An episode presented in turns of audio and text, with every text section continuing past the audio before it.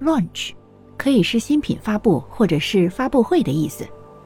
例如，Apple is set to conduct a launch event on March the 8th, 2022, while the company itself has not confirmed the event yet.